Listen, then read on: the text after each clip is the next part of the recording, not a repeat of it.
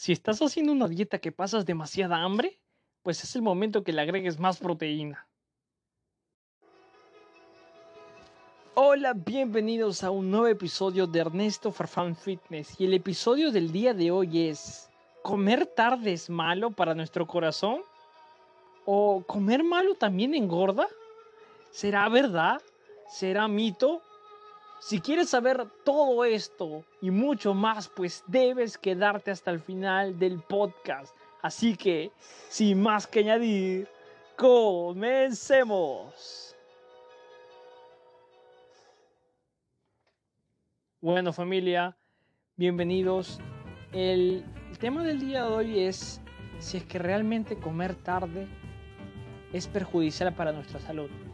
Así que veamos. Según la Asociación Estadounidense del Corazón, sugiere que comer a altas horas de la noche podría aumentar el riesgo de enfermedad cardíaca. Pero la pregunta que nos hacemos es, ¿qué tan sólida es esta evidencia? De hecho, el mes pasado la American Heart Association publicó una nueva declaración científica que parecía sugerir que comer tarde en el día es malo para el corazón. Al menos eso fue el mensaje para llevar a casa, que se difundió en las noticias en los Estados Unidos en la noche y algunos programas en la mañana.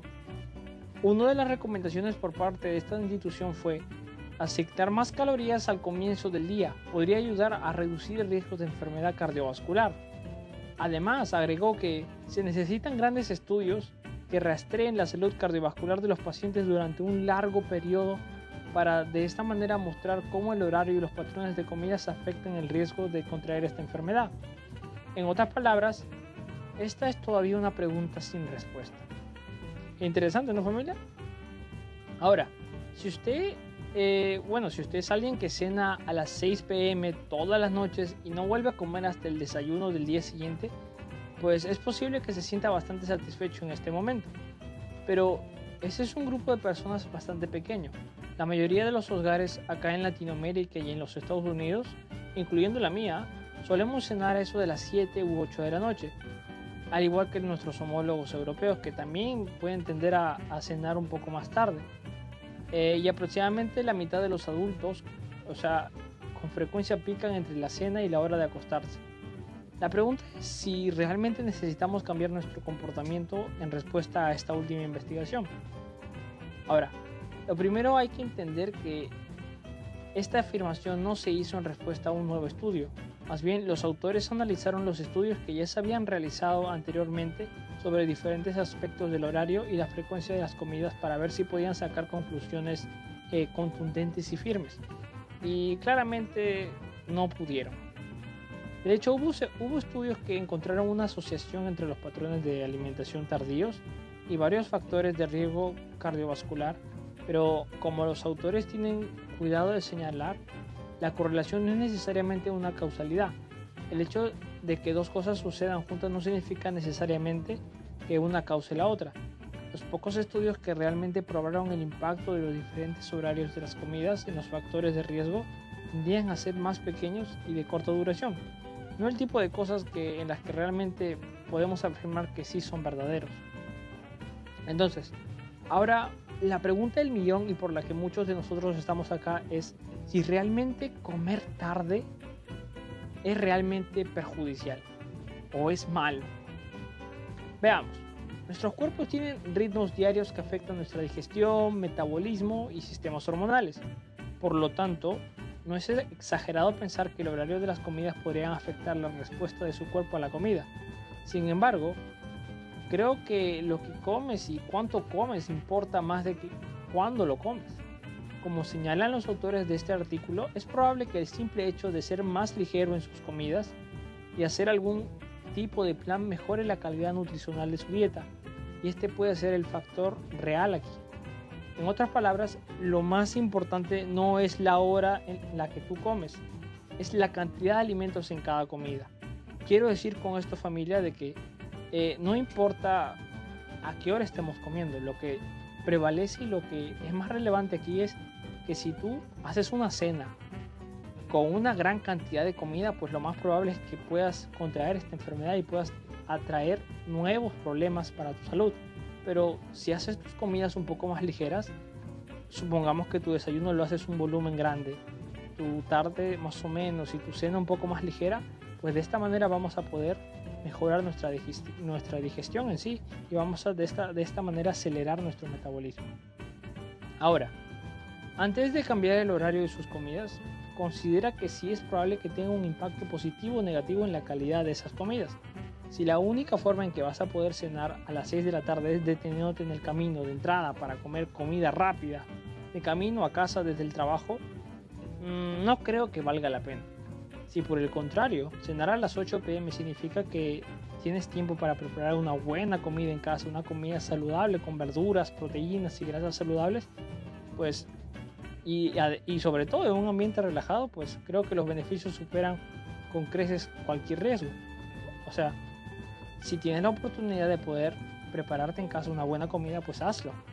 Si es saludable, mucho mejor. Que en lugar de que sea rápido y que sea en la calle y que sea poco saludable. Ahora, veamos, del mismo modo, si, comer altas horas de la noche le hace comer más calorías de las que necesita, el riesgo de un aumento de peso no deseado puede ser más peligroso para su corazón que el momento en que ingiere alimentos.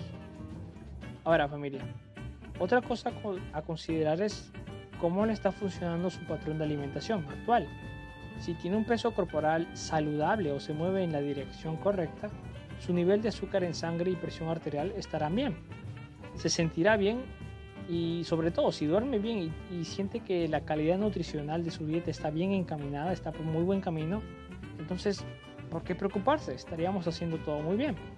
Pero el problema aquí llega cuando nosotros tenemos malos hábitos alimenticios y solemos comer muy tarde y hacemos comidas pesadas en la, en la noche, en la cena, nos cargamos todos los alimentos en la noche y creo que de esta manera lo que estamos haciendo es afectando mucho nuestro metabolismo. Estamos destruyéndolo prácticamente porque no tenemos un horario fijo de comida. Lo que yo sugiero es de que si están en un proceso de pérdida de peso, lo primero, primero que tienen que hacer es establecerse un horario de comida. Si voy a comer a las 8 de la, mañana como mi primera comida, debe ser esa hora. Si va a ser a la 1 de la tarde mi segunda comida, que sea a la 1 de la tarde. Y si va a ser mi cena o mi tercera comida a las 6, 7 de la noche, pues debe respetarse ese horario. De lo contrario, lo que estaríamos haciendo es aumentando el riesgo de aumentar de peso si es que variamos el horario de comidas. Yo recomiendo de que las comidas sean más ligeras en la noche que sean un poco más en cantidad cuando estén en el día. De esta manera no vamos a afectar nuestro metabolismo y vamos a poder mantener todos los niveles estables. Si por otro lado está luchando con alguno de estos problemas, puede experimentar con el horario de sus comidas para ver si un patrón eh, diferente le dará mucho mejores resultados. Si tiende a comer bocadillos hasta la hora de dormir lo que yo te recomiendo es que intentes ponerle un freno a esta situación, un cese al tenedor. A las 8 pm o limite sus bocadillos después de la cena o, o yo recomiendo que si tienes esa ansiedad de comer, yo te recomiendo que empieces a cambiarlos por alimentos mucho más saludables. Si actualmente consume una comida pesada al final del día, intente comer una comida más abundante a la mitad de tu día. Estaremos hablando acá en tu almuerzo, en tu media tarde, y de esta manera vamos a hacer que nuestra cena sea mucho más ligera y sea mucho más efectiva y más rápida de asimilar por nuestro organismo. Eh, vea cómo un desayuno más abundante o una comida con mucha más proteína va a afectar su hambre y su elección de alimentos durante el resto del día. Si estás haciendo una dieta, escúchame, si estás haciendo una dieta que pasas demasiada hambre, pues es el momento perfecto para que le empieces a agregar más proteína.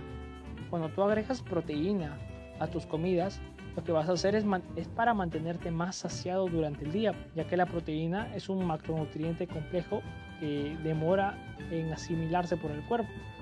Entonces yo te recomiendo que empieces a comer más proteína, que empieces a comer más vegetales, ya que los vegetales te van a mantener lleno durante más tiempo, porque estos tienen fibra. Ya lo he hablado en múltiples videos, los he hablado en múltiples podcasts. Debes empezar a comer vegetales y proteína es la manera más efectiva y rápida de perder peso. Porque nosotros no vamos a perder peso si es que estamos constantemente comiendo, comiendo, comiendo, comiendo.